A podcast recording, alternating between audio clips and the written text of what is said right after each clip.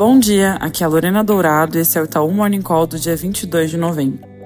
Começando pelos Estados Unidos, ontem a ata da última reunião do FOMC foi divulgada e veio sem grandes surpresas, com o comitê reforçando o viés de proceder com cautela, prontos para subir juros se necessário, ou seja, se perceberem alguma interrupção no processo de desinflação em curso.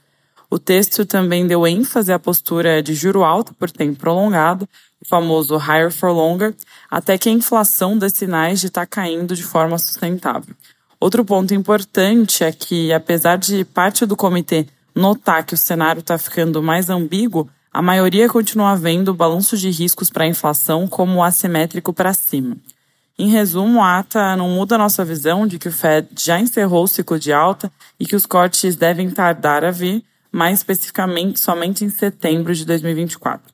Fora isso, ontem teve dado de vendas de imóveis existentes que mostrou uma queda importante, bem maior que o consenso, recuando 4,1%, antes expectativa de queda de 1,5%.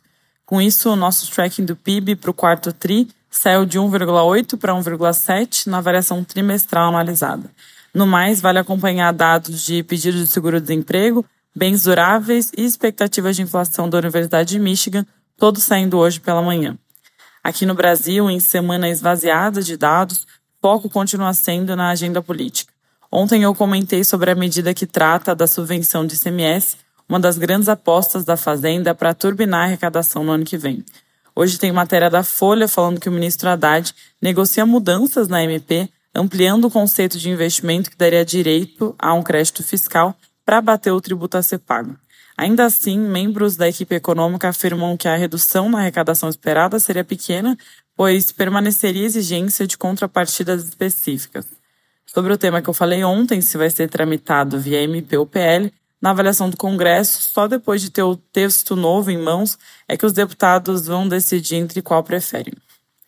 Além disso, no radar está a votação ainda hoje na CAI do Senado de dois projetos de arrecadação – a taxação de investimentos exclusivos e no exterior e tributação de apostas online.